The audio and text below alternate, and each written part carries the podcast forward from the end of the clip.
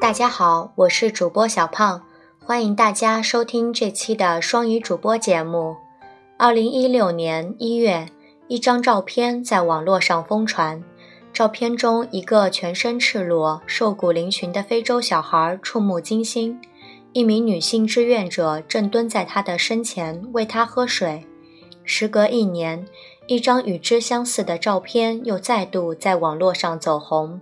同样的两个人，同样的姿势，但明显不同的是，之前那个瘦弱不堪、满身疮痍的小孩不见了，照片里的他已经长高、长胖，看起来活泼健康。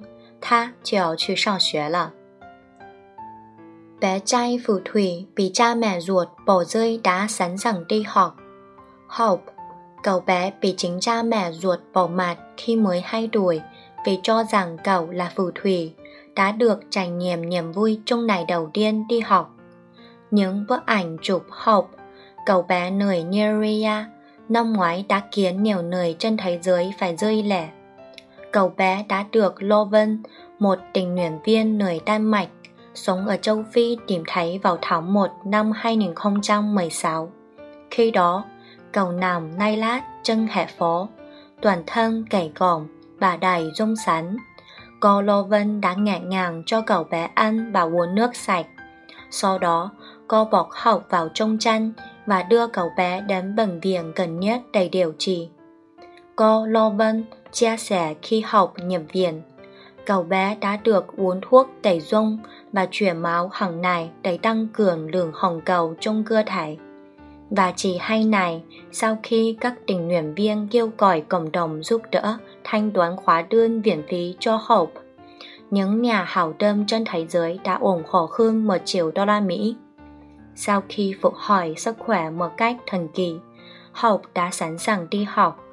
Cô Lô Vân đã đăng hai bức ảnh trước và sau chụp cảnh cô cho Hope uống nước. Trong một bài đăng đầy cảm xúc trên Facebook, cô viết Ngày 30 tháng 1 năm 2016, tôi đã thực hiện một nhiệm vụ giải cứu cùng David và đội ngũ tại Nigeria. Nhiệm vụ giải cứu đó đã trở thành một hiện tượng và hôm nay đã tròn một năm kể từ khi thế giới biết đến sự đồng hành của một cậu bé tên là Hope. Tuần này, Hope sẽ bắt đầu đi học. Cô Lô Vân là người sáng lập Quỹ Viện trợ Giáo dục và Phát triển cho trẻ em châu Phi. Quỹ đã hoạt động được 3 năm với mục tiêu giúp đỡ những trẻ em bị coi là phù thủy và bị thấy bị bỏ rơi, thậm chí bị chết hại bởi chính những thành viên trong cộng đồng của mình.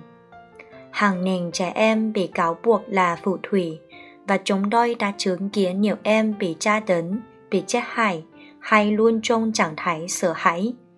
Cô Loven viết trên Facebook kèm theo những bức ảnh chụp học để kêu gọi cộng đồng hỗ trợ cho em. Với số tiền này, chúng tôi không chỉ có thể giúp học điều trị mà còn có thể xây một phòng khám và cứu giúp nhiều trẻ em hơn nữa. Cô Loven chia sẻ hai tháng sau khi giải cứu học. Còn với chồng là anh David, cô Loven đã bắt đầu xây dựng trải trẻ mồ coi riêng từ cuối tháng 1 năm ngoái. Họ thường xuyên chia sẻ những bài đăng về tiến độ trên mạng xã hội, thu hút một lượng lớn người theo dõi. 当我们身处幸福生活的同时，在世界的另一边，有一群比我们年幼的儿童正承受着巨大的痛苦。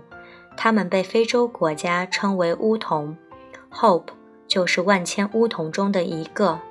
三年前，人道主义志愿者洛文从丹麦前往非洲，他亲眼目睹了尼日利亚巫童的悲惨遭遇，下定决心变卖丹麦所有的家产，投身帮助尼日利亚巫童的事业中。她与她的丈夫成立了非洲儿童救助教育与发展基金会，专门收养那些被认定为巫童的非洲儿童。关注他们的教育和发展，并提供家庭庇护和医疗救援。今年年初，某著名杂志将洛文评选为2016年度最鼓舞人心的百大人物之首。Chương trình hôm nay đến đây là hết. Hẹn gặp lại các bạn vào chương trình kỳ sau.